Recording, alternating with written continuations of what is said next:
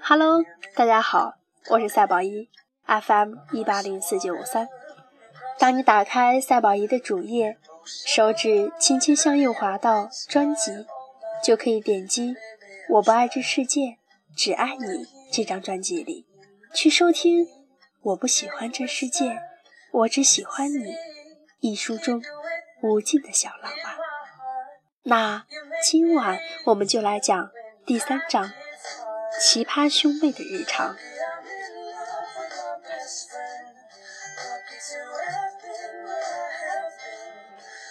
我有个哥哥叫关潮，他比我大一岁。虽然是同一个爹妈生的，但我俩一点儿都不像。他从小就比我聪明。小时候，我的玩具是积木，他的玩具是变阻器和安倍表。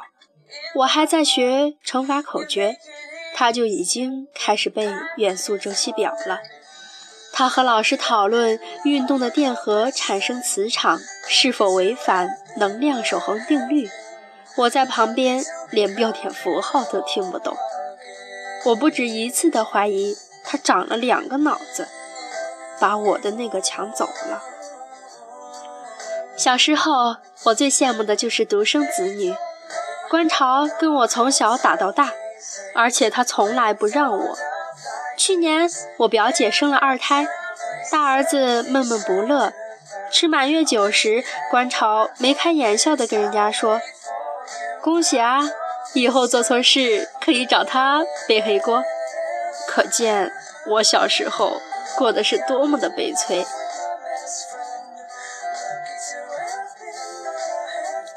小时候，观潮总欺负我，不带我玩，还抢我零食。那个时候，我比他胖得多，在打架上倒有些优势，抢不赢我就动粗。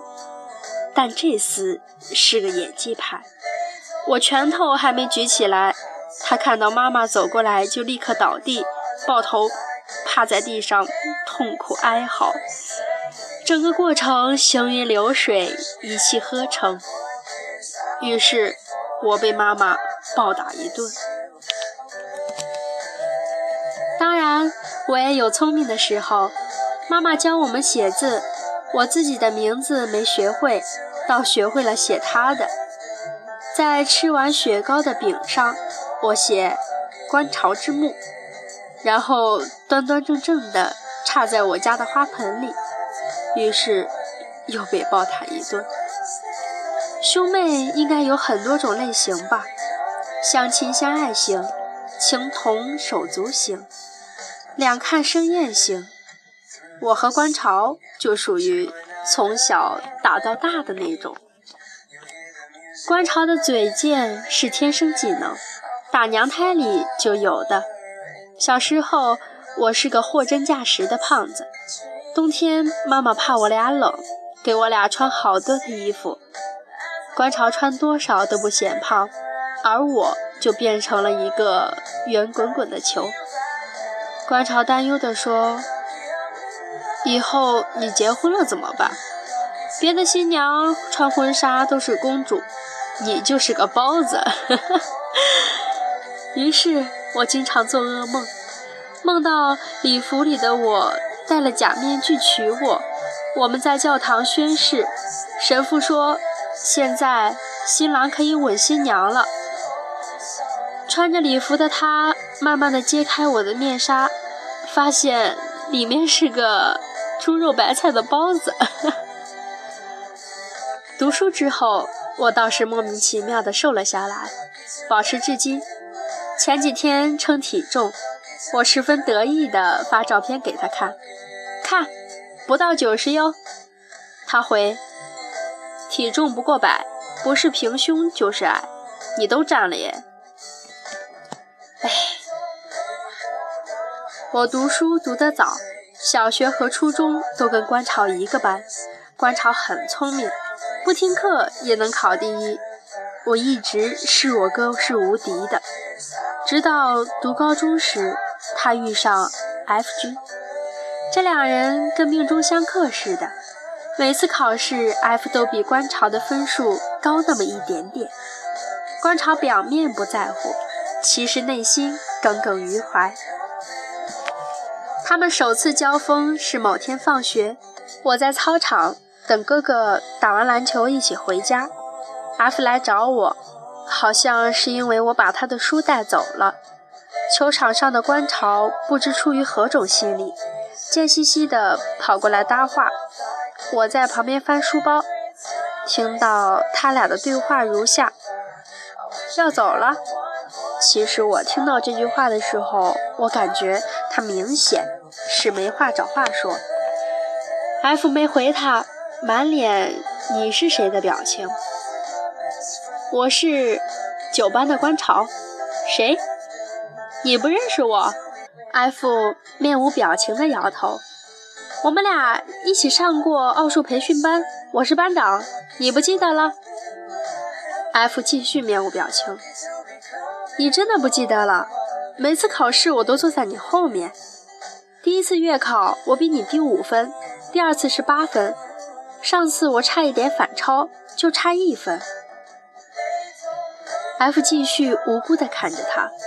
我猜他肯定是想说点什么化解尴尬，但是这个任务对他来说真是太艰难了。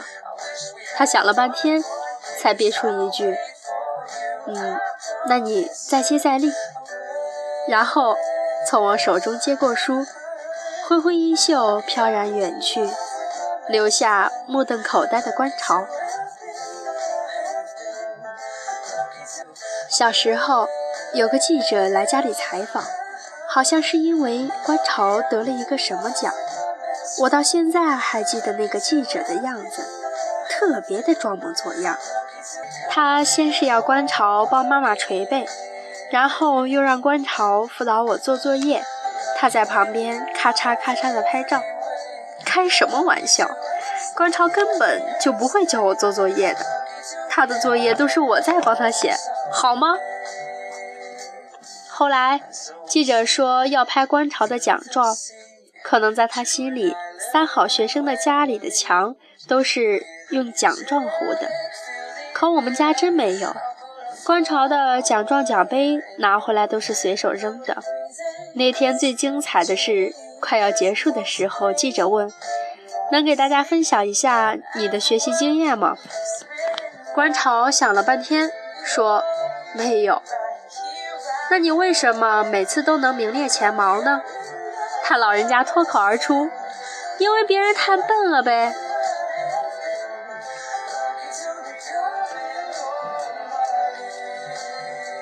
观潮特别自恋，每天沉浸在我最帅的臆想里。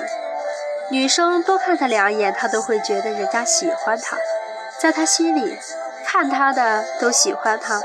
不看他的是因为性格腼腆，不好意思看他。他打小呢就是个御姐控，以前暗恋我家一个远房表姐，表姐是个貌美的不良少女，高中没读完就退学了。在同龄的女生里还灰头土脸读书的时候，她已经学会了化妆泡吧。观潮被他迷得七荤八素的。他不止一次地对我说：“胸大才配叫女人，你呢？”他嫌弃地上下扫了我几眼，顶多你就是算个雌性。我被他气得吐血。F 君很少用微信，朋友圈更是万年不更新，难得发照片，内容是加班忙。下面迅速有人回复：“同事 A。” F 少还在加班吗？嫂子看到会心疼的。回复 A，他睡了。同事 B，你居然主动发照片。回复 B，嗯。同学 C，你这是要用青春活明天啊？回复 C，没。同学 D，我们班就你最出息，靠你光宗耀祖啊！回复 D 说不敢。观潮说出差。回复观潮，嗯。又说我妹呢？回复说在清迈。你放心，他一个人去玩，小心老婆被人拐跑。回复说没事儿，你太宠他了，他会顺杆儿往上爬的。没有，你能不能多回我几个字？不能。算了，我下一周来北京，你把时间空出来陪我喝酒。好。乔伊回复观潮：好啊好啊，我去接你，喝酒叫上我。回复：你怎么还没睡？乔伊说：“睡不着啊，在床上躺了两个小时，想去买安眠药，不知道哪里有药店。”回复：不准吃药，要找服务台要热牛奶，喝了去睡，把手机关了。二十分钟后我打你电话检查。观潮说：“我操，你也太区别对待了吧！”我跟观潮说，我觉得 F 变了。怎么？小时候他对我可好了，帮我抄作业，帮我带蛋糕。我上课时他帮我打掩护，谁要欺负我，他敢第一个站出来。可现在呢？他整天变着法儿欺负我，调戏我，用智商碾压我。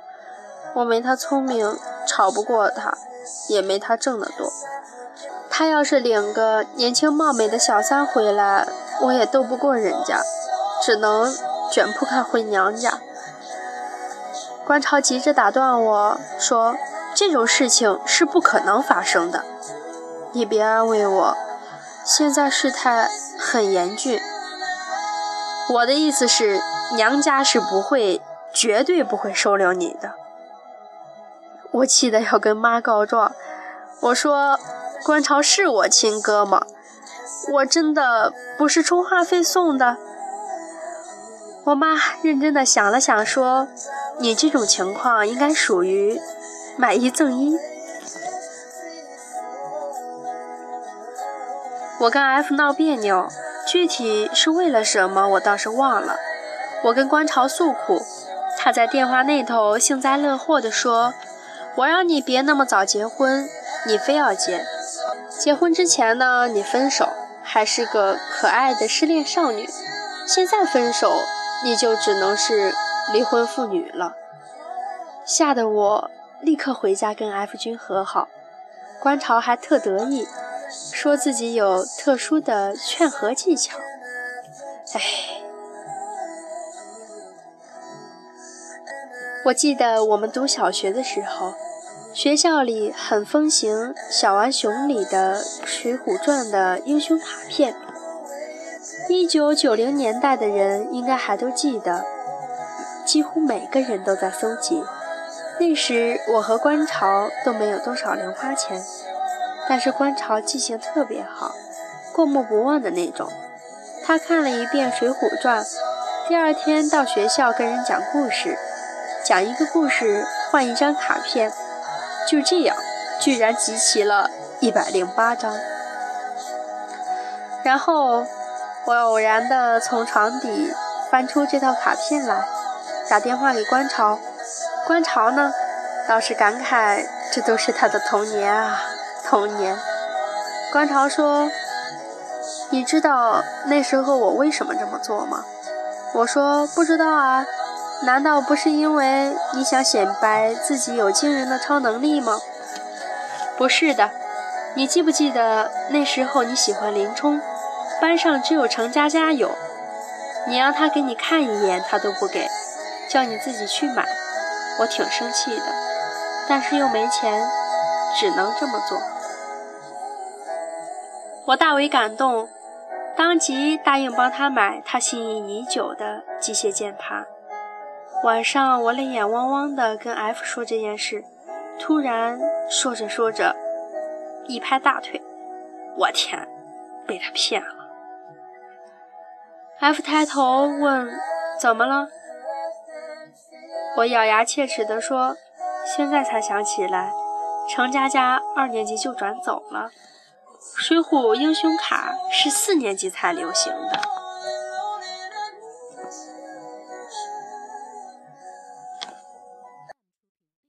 他陪我去逛街，我看中一个杯子，三十五一个，我还价，老板便宜点吧，八十块给我两个。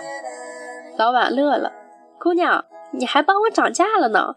我恍然大悟，哦哦，算错了。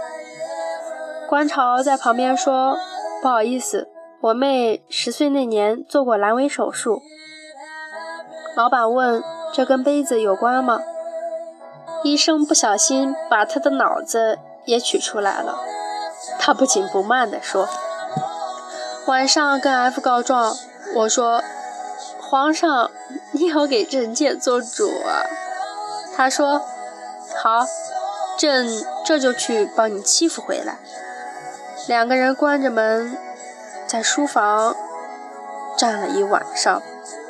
第二天，官朝满眼血丝地告诉我说：“你男人虐了我一宿。”话是没错，可听起来怎么就那么奇怪呢？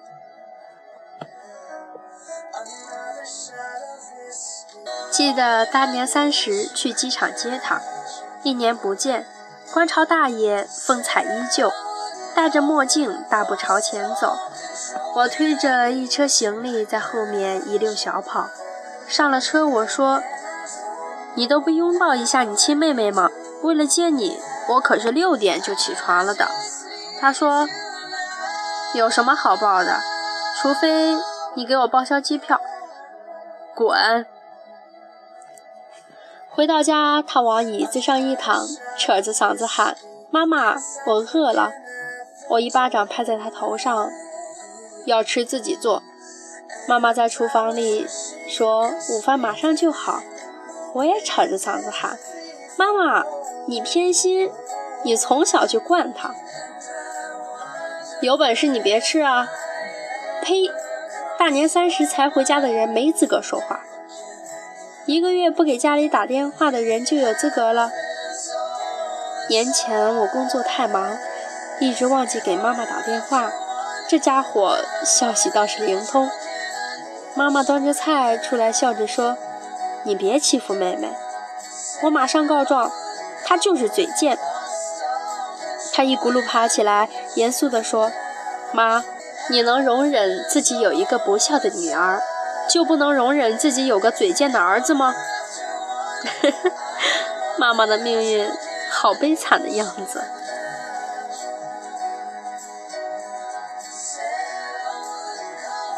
去老凤祥买手链送给妈妈和我婆婆，挑的两条都不便宜。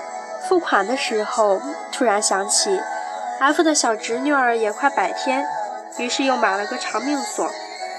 顿时感觉自己的钱包空了不少，可怜兮兮的跟哥说：“哥，妈妈的手链我们一人出一半的钱，好不好？”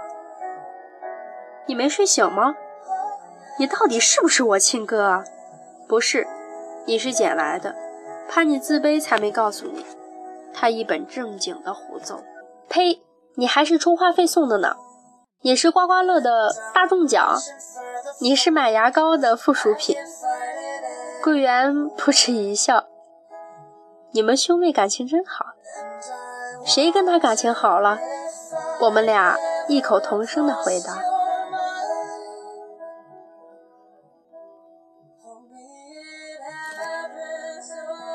年级时，我得了一种很奇怪的病，叫脊柱侧弯。正常人的脊柱是一条直线，我的脊柱。不幸变成了 S 型，是突发性的，至今没有查出病因，应该属于天灾人祸吧。虽然现在我可以笑着说出这些，但那时候真的特别的绝望。因为生病，我的整个身体严重变形，心脏被挤压，继续恶化的话，还可能是瘫痪。而做手术呢？则需要一大部分钱，家里又拿不出来。我对那段时间最深刻的记忆是每天都会躲在被子里哭，又不敢发出声音。哭完了，第二天起来继续开朗，装不在意，因为怕妈妈伤心。他已经够自责了。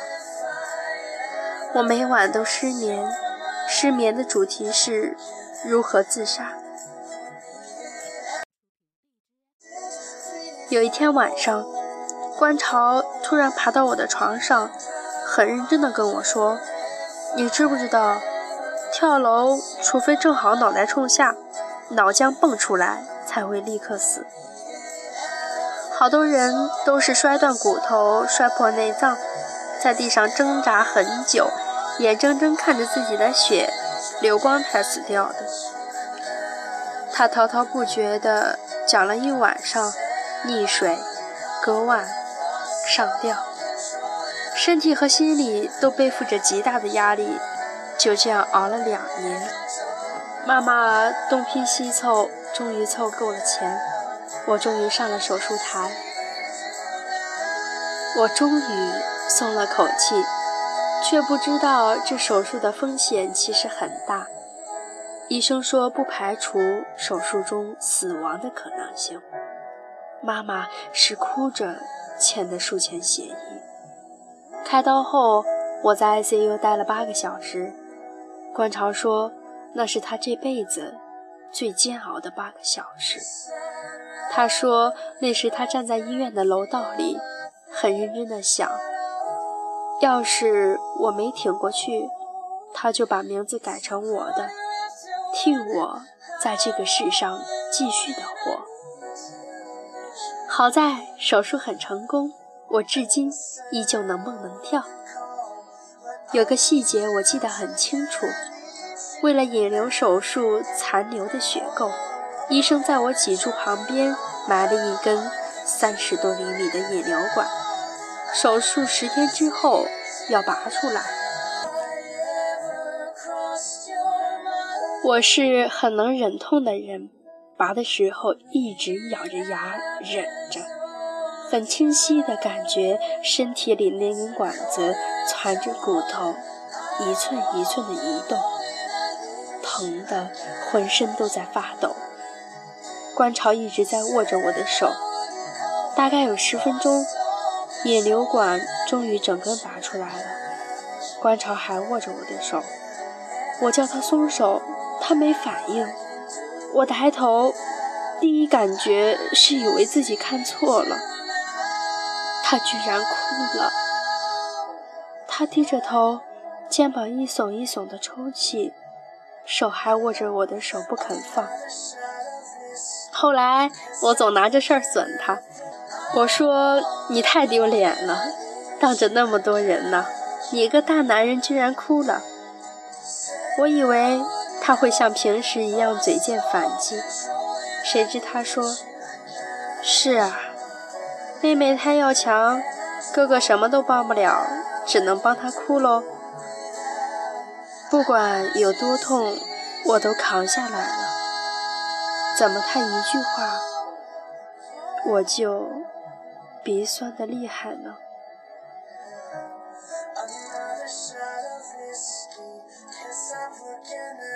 亲爱的听众朋友们，第三章的故事到这里就结束了。最近天气忽冷忽热，让我也感冒了，所以录出来的效果可能不是太好，在这里要给大家说声抱歉。不过呢，希望你有美好的一天。亲爱的听众朋友们，我是赛宝仪，晚安，好梦。